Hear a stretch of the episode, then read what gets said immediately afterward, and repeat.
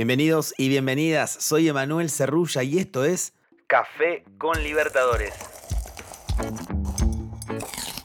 Un show diario para que empieces el día con la mejor información sobre la Conmebol Libertadores, la Conmebol Sudamericana y también las novedades del fútbol y de las ligas de nuestro continente.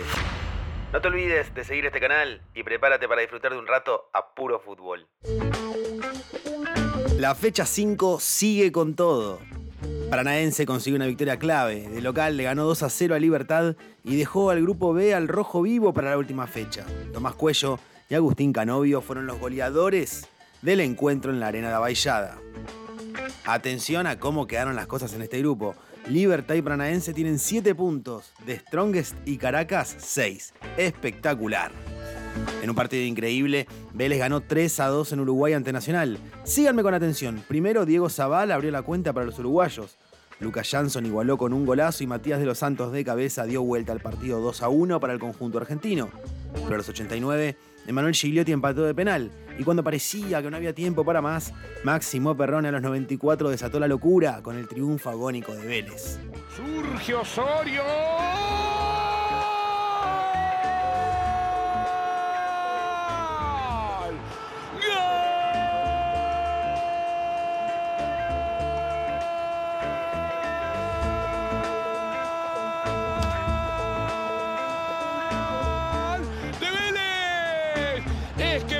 Se había tomado un remis rumbo al área. Él había iniciado la jugada. Un centro de Ariel Osorio realmente maravilloso.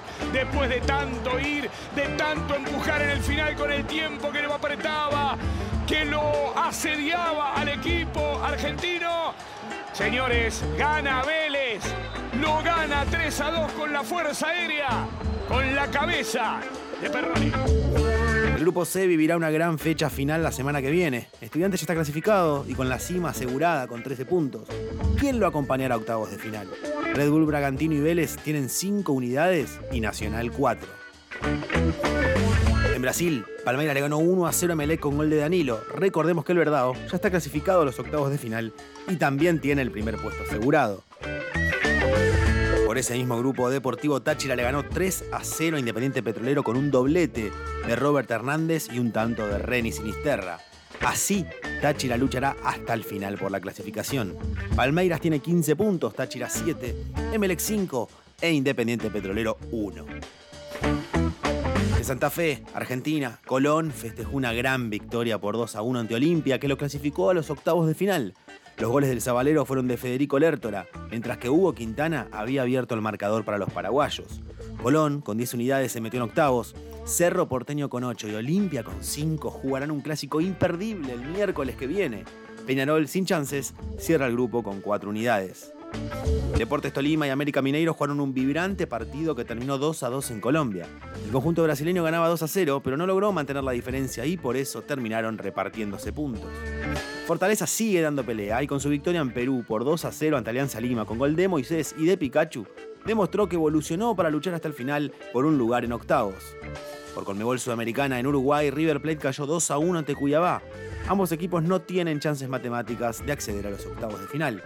Por ese grupo, Racing consiguió una valiosísima victoria por 1 a 0 contra Melgar con gol de Chancalay.